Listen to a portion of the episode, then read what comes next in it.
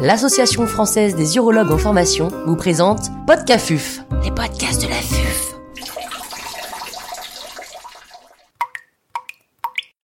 Historique de la transidentité, terminologie et aspects médicaux. Nicolas Morel-Journel, praticien hospitalier à l'hôpital Lyon-Sud, nous fait part de son expertise. L'intervenant n'a pas reçu de financement.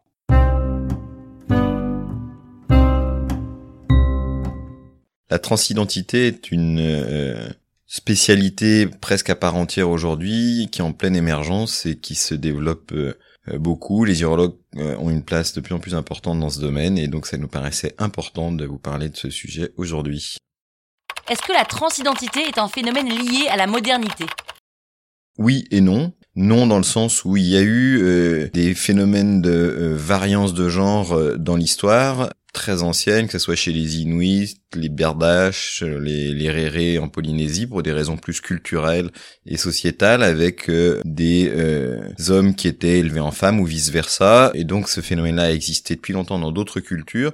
Dans notre culture, on va dire que c'est à partir du XVIIIe siècle qu'on voit des descriptions dans la littérature. Et sinon, on va dire que sur un plan plus chirurgical et, et on va dire dans la société moderne, un réel changement de sexe n'a pu se faire qu'à partir du XXe siècle et en gros, la première mastectomie a eu lieu en 1910, euh, la euh, première vaginoplastie en 1930 et la première phalloplastie en 1940. Le terme transsexuel est-il le mieux adapté? Alors le terme transsexuel, euh, c'est pas un bon terme parce qu'en fait ça sous-entend que c'est la sexualité que les personnes veulent changer. Or ce n'est pas ça. On dit plutôt donc transidentité ou personne trans ou transgenre voire variance de genre ou incongruence de genre. Ces, termes-là sont acceptés relativement de façon, euh, on va dire, consensuelle par les euh, personnes concernées et par euh, les médecins, parce que ça se centre bien sur la question du genre, et c'est une variance de genre qui amène les gens, donc c'est les gens ne se sentent pas dans le bon genre, et c'est pas un problème de sexualité. Donc il vaut mieux employer le terme transidentité, trans tout court, si on est un peu mal à l'aise avec transidentité, ou sinon variance de genre. Quelle est la prise en charge type sur le plan médical? Alors sur le plan médical, on a essentiellement deux grands types de prise en charge qui sont euh, demandés euh, par les personnes concernées. On va avoir d'une part parfois une demande d'accompagnement sur le plan euh, psychologique. Alors là-dessus, il y a une véritable discussion actuellement qui n'est pas sans conflit par ailleurs, qui est la place du psychiatre. Beaucoup de personnes concernées souhaiteraient ne pas avoir affaire à des psychiatres, sachant que euh, la transidentité n'est pas un problème psychiatrique, ça a été sorti du DSM il y a déjà de nombreuses années maintenant, et de la CIM10 aussi. Donc concrètement, ils ont la logique avec eux, et on ne devrait pas forcément avoir besoin d'une visite systématique euh, chez un psychiatre. Maintenant, sur le plan pratique, c'est vrai que de nombreuses équipes en France se sont organisées pour une prise en charge avec une première étape de passage chez les euh, psychiatres ou psychologues, puis un passage chez l'endocrinologue et ensuite le chirurgien. Aujourd'hui, vraiment, on remet en question cette question de la prise en charge systématique par le psychiatre. C'est des choses qui sont discutées pour euh, aussi laisser une place aux généralistes qui accompagnent euh, la personne concernée depuis longtemps. Et peut-être que dans les euh, mois et années à venir, on va avoir une évolution et on aura une prise en charge par le médecin généraliste ou un psychiatre. Et le psychiatre sera plus là un petit peu pour accompagner en cas de problèmes associés, des dépressions, des troubles anxieux ou autres.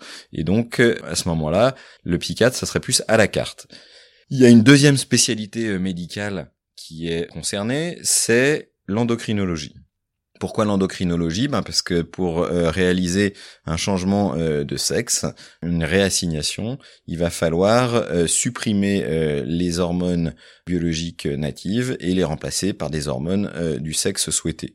Donc concrètement, pour un homme qui va devenir une femme, il va avoir besoin d'une suppression des androgènes, c'est la première étape en général qui peut se faire en concomitance avec euh, l'administration d'œstrogènes, mais très souvent, on va commencer en général par un blocage androgénique.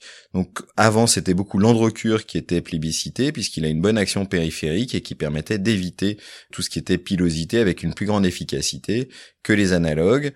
Mais les analogues marchent quand même très bien aussi. Et surtout aujourd'hui, il y a eu euh, des problématiques de méningiome avec euh, l'androcure au long cours qui font que c'est plus un traitement qu'on peut prescrire sur du long terme, ou alors il faut faire des surveillances IRM, ce qui complexifie un peu sa prescription. Du coup aujourd'hui, on va être plutôt sur un, un analogue de la LHRH, et ensuite on associe un oestrogène, des oestrogènes, donc euh, en général par voie transdermique, pour permettre la réassignation hormonale.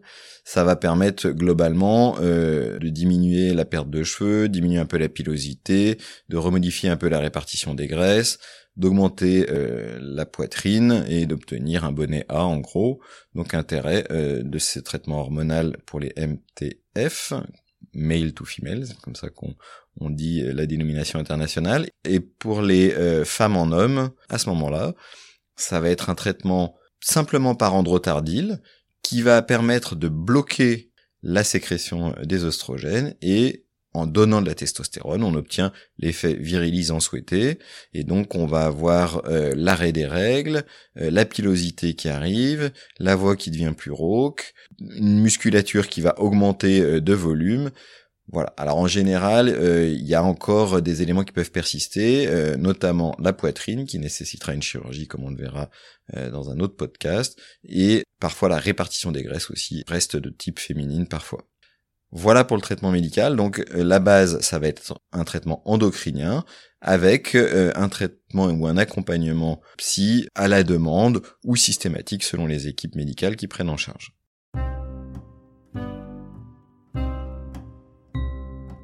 Un grand merci à Nicolas Morel-Journel pour ses conseils précieux.